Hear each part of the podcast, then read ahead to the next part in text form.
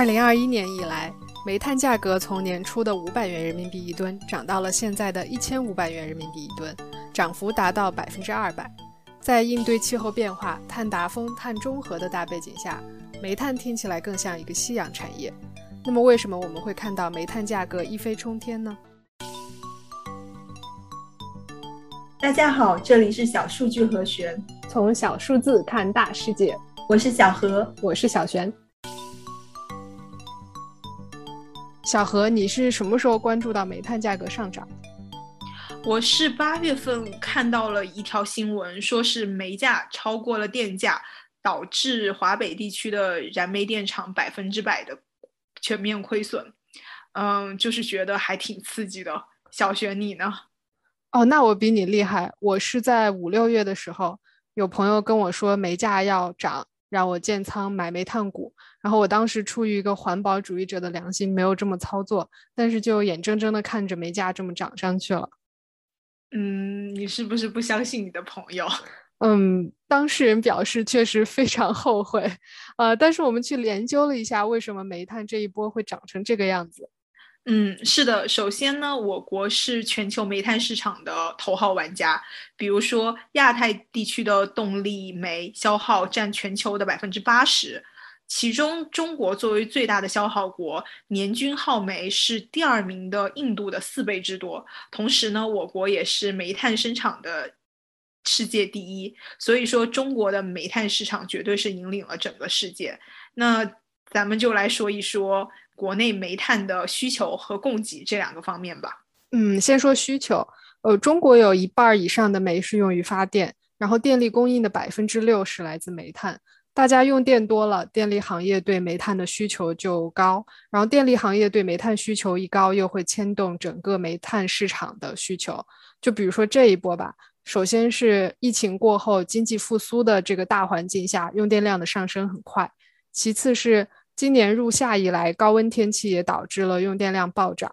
同时呢，南方地区的降水不多，所以说水电的供应偏低。嗯，这样环环相扣，最后的结果就是用电量激增，而且这个压力主要是靠燃煤电厂来扛。然后燃煤电厂的需求呢，就拉动了整个市场的需求。没错，而且这还只是我国电力行业的情况，还有一个因素是。从年初到现在，原油的价格涨了百分之四十五，天然气价格也翻了一番，这就导致其他国家还有行业开始出现一个现象，就是石油和天然气用不起了，要转头去买相对便宜一点的煤炭。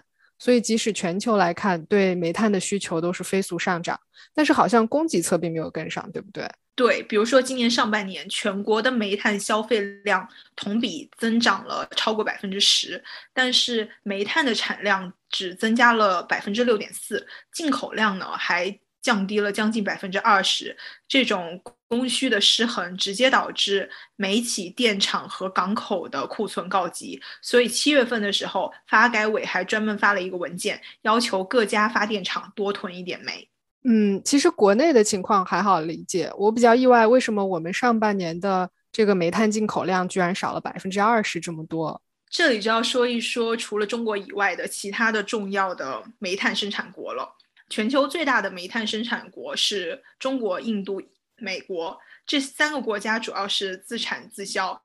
接下来主要的煤炭出口国是印度尼西亚和澳大利亚。印尼呢，一个是受疫情的影响。煤矿招不到工人，生产放慢了。再来就是夏天，印尼下了非常多的雨，还有山洪爆发，所以已经挖出来的煤呢也运不出来。至于澳大利亚嘛，呃，一方面也是受到疫情的影响，影响了这个运输。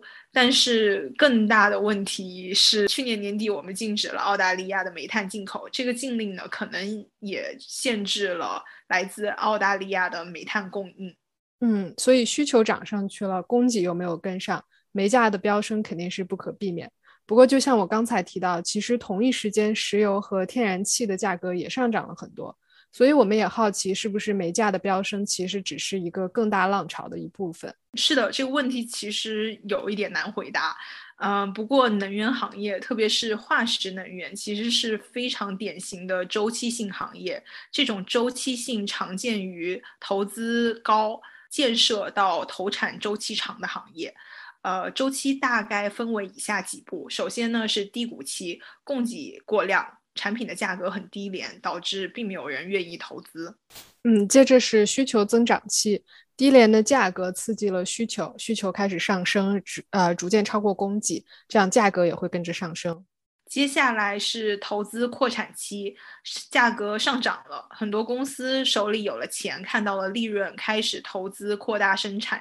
与此同时呢，由于利润保证了他们可以从银行和投资人那里得到更多的钱，所以资本会成倍的涌入市场。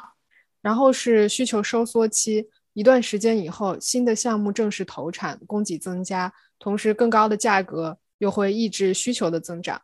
那这个时候被抑制的需求加上越来越多的供给，就会导致价格崩塌，行业回归到低谷期。如果我们回顾全球化石能源产品的价格曲线，会发现。疫情之前，这个行业是处于比较低谷的，所以这一波的价格上涨可能也是行业和经济周期的一部分。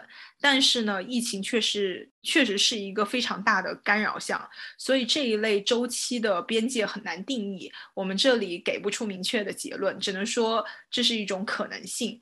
其实更有意思的是，小璇，你觉得这样的价格趋势会继续持续吗？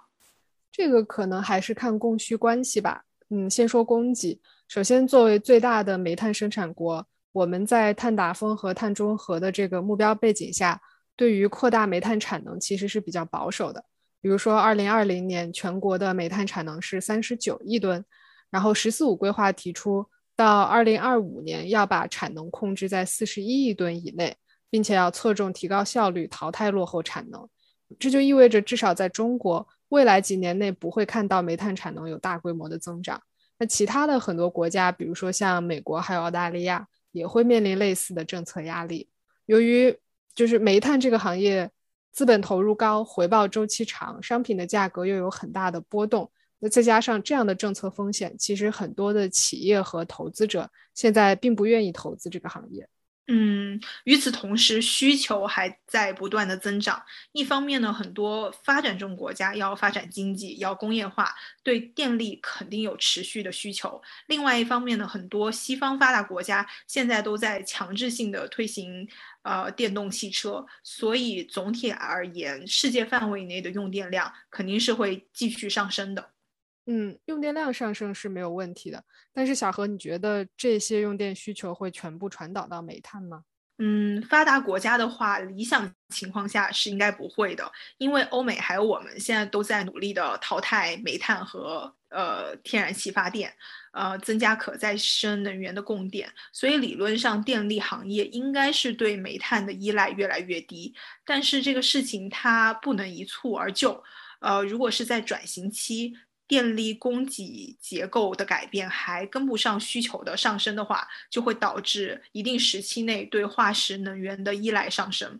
嗯，所以我们也看到了，嗯，煤炭、石油、天然气这些化石能源在某种程度上它们是可以互相替代的，所以它们的价格也会出现联动。嗯，发展中国家的话，我其实是有点怀疑他们能不能够直接跳过化石能源。啊，来用可再生能源支持自己的经济发展的，嗯，有道理。所以我们的结论是，呃，未来几年煤炭的价格至少应该不会大跌。嗯，这个可以问问你的朋友。